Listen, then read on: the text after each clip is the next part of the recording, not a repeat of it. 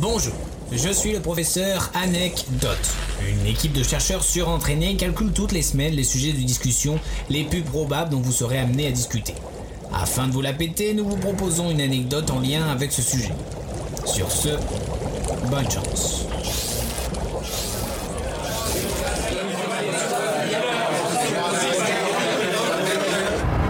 En parlant de ça, vous savez que le festival de Cannes a déjà été annulé?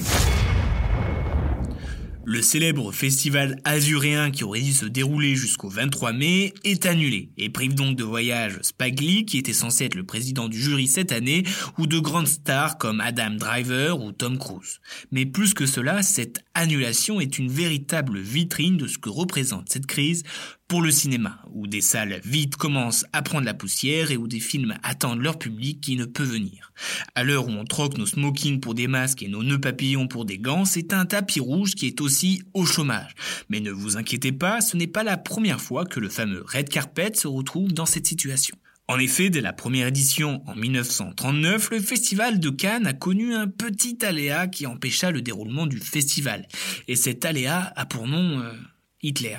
Et oui, ce dernier s'est attaqué à la Pologne au même moment que le festival débutait. Il fallait donc attendre 1946 pour que la première édition officielle voie le jour. Et pour l'anecdote d'ailleurs, 11 films ont été primés la première année.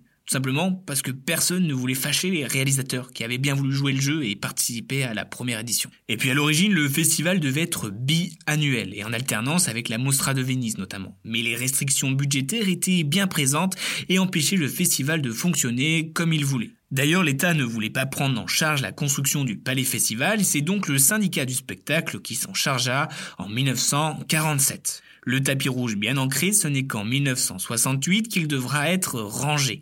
En effet, les personnalités du cinéma français sont sensibles aux événements de mai 68 à Paris, et c'est pourquoi plusieurs réalisateurs demandent l'interruption du festival, demande bien évidemment refusée par le délégué général. Et d'ailleurs, lors de la projection du film Peppermint frappé de Carlos Saura le 18 mai, les contestataires parmi lesquels on compte Truffaut, Claude Berry, Godard ou encore Sora lui-même seraient allés jusqu'à s'accrocher au rideau de la salle pour empêcher la projection du film. Bon, et suite à cela, le conseil d'administration du festival décide finalement de clore cette édition et donc aucun prix n'ont été décernés. Mais cela n'a pas empêché le festival à continuer de vivre dans les années d'après, et à bien vivre. Aujourd'hui, c'est un budget de plus de 20 millions d'euros, 4700 professionnels, et depuis 1946, c'est 2054 films qui ont été projetés. Rien que ça. C'est d'ailleurs Les Enchaînés d'Alfred Hitchcock qui fut le premier film projeté.